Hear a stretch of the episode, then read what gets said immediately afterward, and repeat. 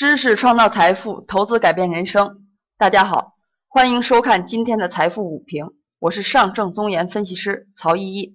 那么，我们就着这个盘面说，早评的时候，我跟大家详细的分析了美国和中国金融战争的升级。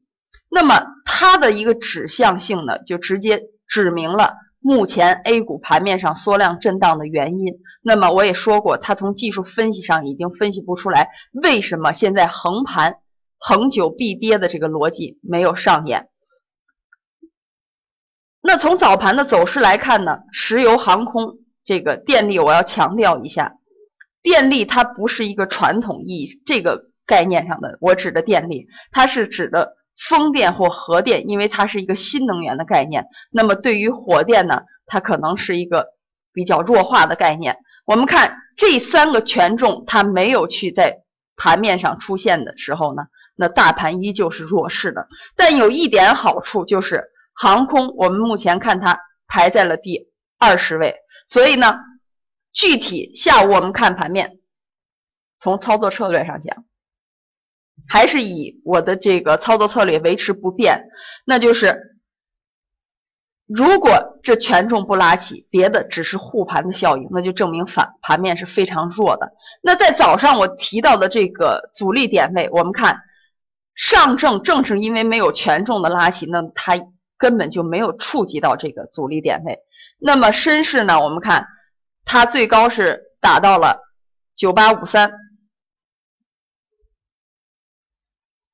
那么也是一样，它也是没有达到我这个给出的，就证明两市呢，它是一个还是弱势延续的一个状态。那还要注意，在我给出的这个下区间不破的这个情况下呢，行情震荡行情是得以延续的。那它可能今天再去横盘也是情有可原的，千万不要给自己强加于一个概念，那就是。恒久必跌的这个概念，我们现在今天呢，我们在看这个财经上的这个消息。那早上我们已经详细的分析了国际，这个国际呢，我给大家讲一个逻辑：我们做这个股票一定要先大后小。那这个大呢，它不简简单单指的是这个盘面上的大周期和小周期，这个大还有一个宏观经济。然后中国宏呃那个国际经济，中国宏观经济和和 A 股的这个样一个逻辑关系，所以呢，在早盘我详细的讲了国际关系以后，那么我们分析了它的一个总的框架之后呢，我们中午第二层进入第二层来看它的中国的宏观经济到底怎么了，我们看，那么。财政稳增长再不发力，那习主席在会议上强调，改革有阵痛，但不改革就是长痛。钢铁、煤炭行业去产能，央企瘦身健体，阵痛难免，但这是增强竞争力的必由之路。那这是什么意思呢？我们看一看，那总体来说呢，截至目前，我们的宏观经济数据是一个不好的。地产的销量增速持续下滑，那么乘用车销量也是冲高回落，下游的需求走弱，粗钢产量依然为负增长，电力耗煤跌幅扩大，那整个工业就是说第二产业它是一个继续下滑的状态。从这个以上的一组数据，我们就看出，那不光是就是说国际上。我们跟美国战争的加码，那国内呢？我们自身的这个经济也是出现了一个整体回落。那么昨天我讲了这个五月卖出效应，五月卖出效应呢，它不是我我就讲了，不是要每一年都会这样，它每一年都会有呈现这个状态。但是呢，我们要客观的去分析，目前来说有一个现象。对于五月卖出效应是加强的，那就是什么？该涨的它没有涨。我们看，其实五月效应它是指的行业板块，但是当它应该涨的板块没有涨的时候，那就要值得我们警惕了。那就是说，消费的一个走疲弱的一个状态。四月空调、冰箱、洗衣机的这个出口呢，同比增速是大幅下降的。那海关呢给出的数据。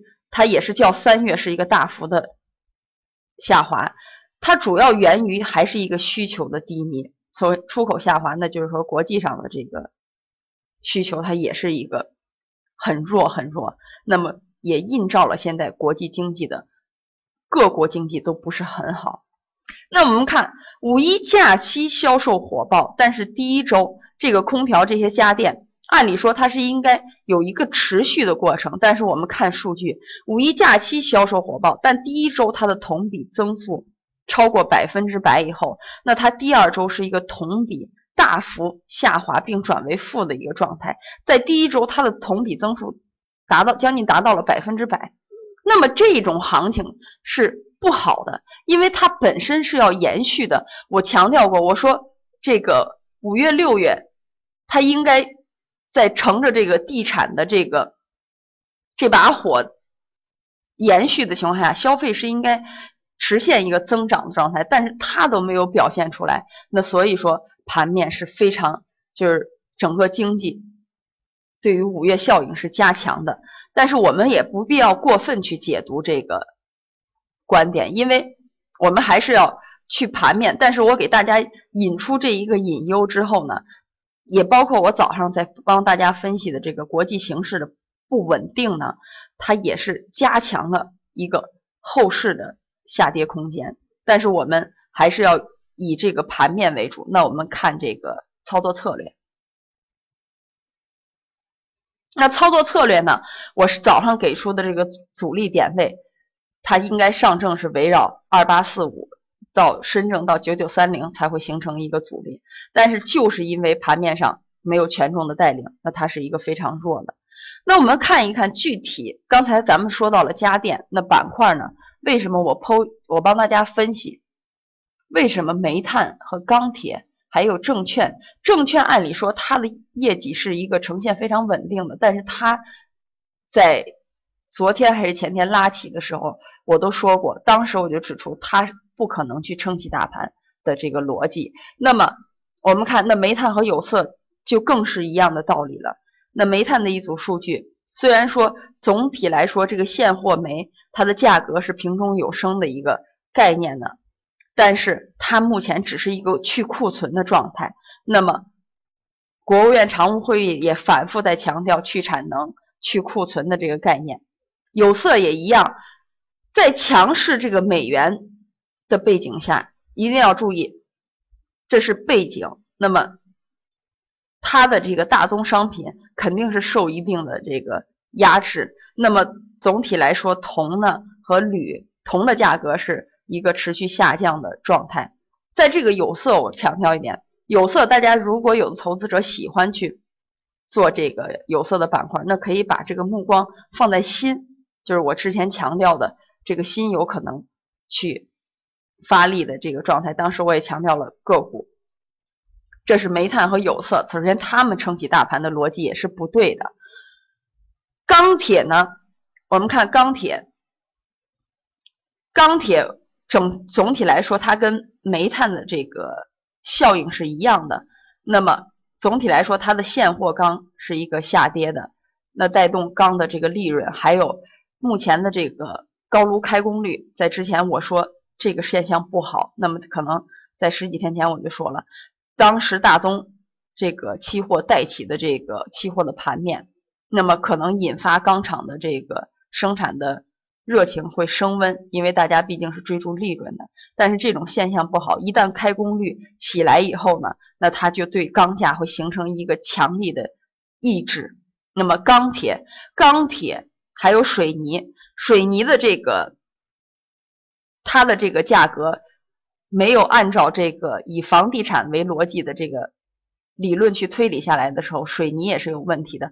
钢铁、水泥、煤炭，那么这三个板块，大家要在做的时候一定要注意了。如果去想做这些呢，一定要去参参照我们这个近期的目前可以参照期货盘面。像当时拉涨的时候，比如说当时我指出了煤炭和这个。螺纹钢强力上涨的时候，我们尽量还是回避。那么目前它来说，看来他们的相关关系是逐渐走高的。那所以说呢，大家可以通过去指导，但是总的来说，我不建议大家去做去库存、去产能的这种煤炭、钢铁和和这个。水泥没有有色，有色它是一个受美元压制，它跟这个去产能的时候没有必然的这个关系，那么一定要注意了。还有我们看看那个总体来说呢，没有权重的拉动。我们看排在第一位的是，我们看第一位它是触摸屏和 OLED 的这个柔性技术还是排在了前面，它排在前面的逻辑呢？总体还还是因为它业绩会未来持续一个高速的增长这么一个理念，所以大家应该以目前如果要做短线的话，尽量还是把这个眼光放到高成长性，那么预期未来会占领这个主流市场的这些概念的时候，股去做短线，尽量不要参与这种过剩产能的这种短线。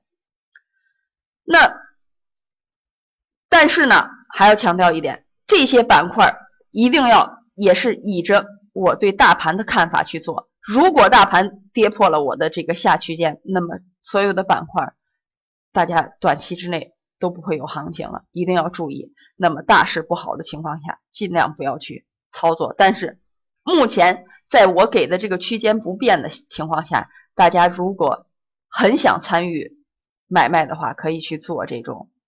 未来高成长性的股票，那总体来说呢，航空呢，它是为什么我说航空，不管是咱们屏幕上方看到看到的这种航空业里的这个